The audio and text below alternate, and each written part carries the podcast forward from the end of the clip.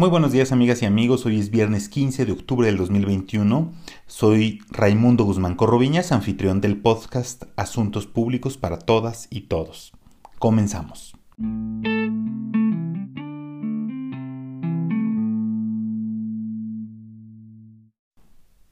El día de hoy vamos a platicar sobre el escenario político de la Ciudad de México, recordando que eh, pues durante muchos años todos los habitantes de la Ciudad de México únicamente podían votar por presidente de la República, senadores o diputados federales.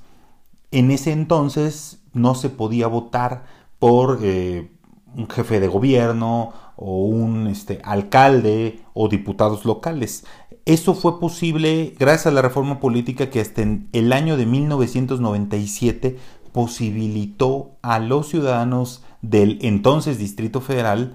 a votar por los cargos más cercanos a ellos. Esto hoy en el año 2021 parecería pues cosa de, de, pues, de inicios del siglo XX quizá, pero no, hace pocos años todavía los ciudadanos del Distrito Federal, ahora Ciudad de México, no podían votar por estos importantes cargos y eran designados por el presidente de la República, quien eh, ponía al, eh, al, al regente de la Ciudad de México y este a su vez ponía a los eh, delegados que hoy son los alcaldes en eh, cada una de las demarcaciones territoriales de la Ciudad de México. El Distrito Federal surge con esta peculiaridad y desde ese año de 1997 la gente participó con mucho interés y desde esa primera elección los partidos de izquierda tuvieron preponderancia eligiendo en aquel entonces a quien había sido ya eh, en algunas ocasiones candidato de la izquierda a presidente de la República y en ese momento fue candidato a, jefe de gobierno de la Ciudad de México el ingeniero Cuauhtémoc Cárdenas Solórzano, quien fue el primer gobernante en muchos años electo en el Distrito Federal. Desde el año 1997, los habitantes de la Ciudad de México han elegido a gobernantes de izquierda. En primer lugar, como comentábamos, el ingeniero Cuauhtémoc Cárdenas Solórzano, posteriormente Andrés Manuel López Obrador, quien, quien fue jefe de gobierno de la Ciudad de México del año 2000 al 2006. Posteriormente se eligió a Marcelo Ebrard, quien ahora es secretario de Relaciones Exteriores. Y posteriormente eh, Miguel Ángel Mancera, quien hoy es senador del PRD. Durante ese, periodo de 1997 al año 2018, quien gobernó la Ciudad de México fue el Partido de la Revolución Democrática, el PRD, quien también tuvo una importante presencia en las delegaciones, ahora alcaldías, de la Ciudad de México. Desde ese lejano 1997, los ciudadanos también pudieron elegir jefes delegacionales, que ahora pues esa figura se ha venido transformando y ya conoces, ya, ya actualmente son alcaldes. Eh, esa figura desde su nacimiento surgió con importantes limitaciones. Recordemos que veníamos de ese centralismo donde el presidente de la República pues designaba al regente de la ciudad y este a su vez a los delegados y por ello esa dependencia de que los delegados tenían que coordinarse o dependían jerárquicamente del regente de la ciudad.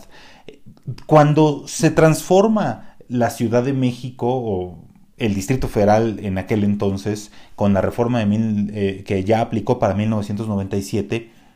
las jefaturas delegacionales se vieron limitadas en ciertas situaciones. Por ejemplo,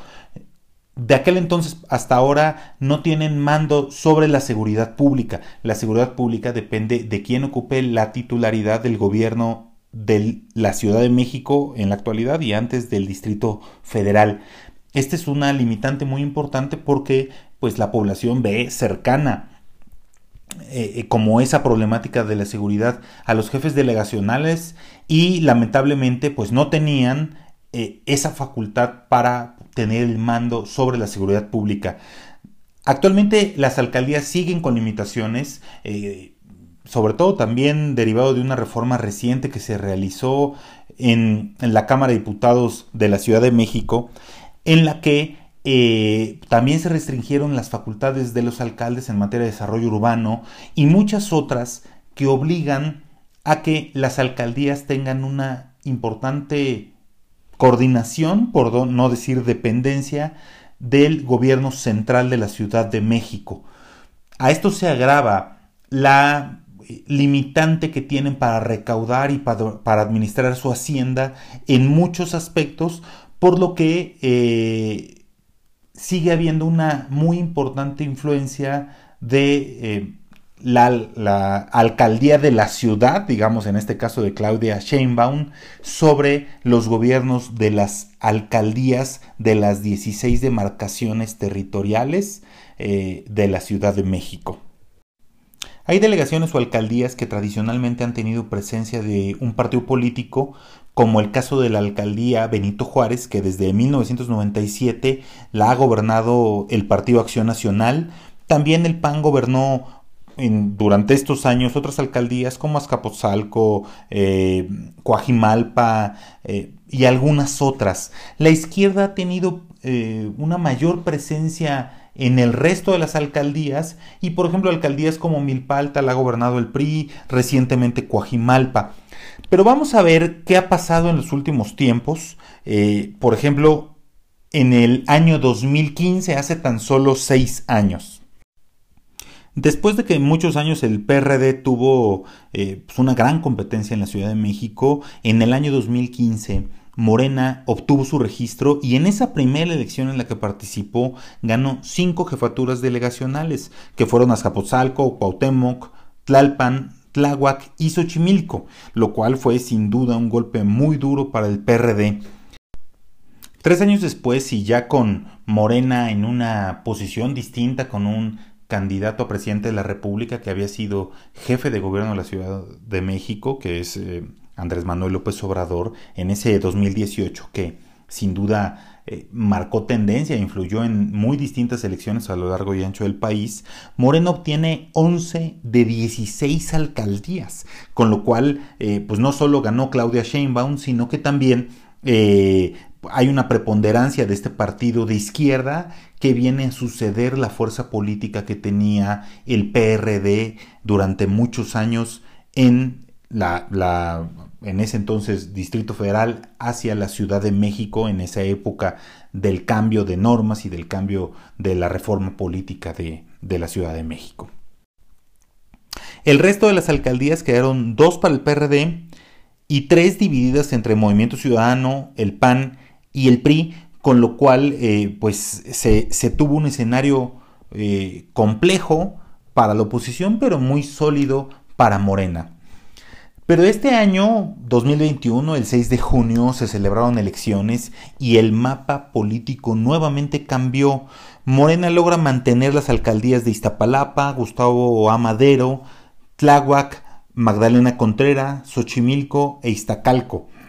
logra eh, el, triunfo en Venustiano Carranza, que era gobernado por el PRD, después de que el, alcalde eh, pues renuncia al PRD y se suma a Morena y pues apoya a la candidata quien obtiene el triunfo.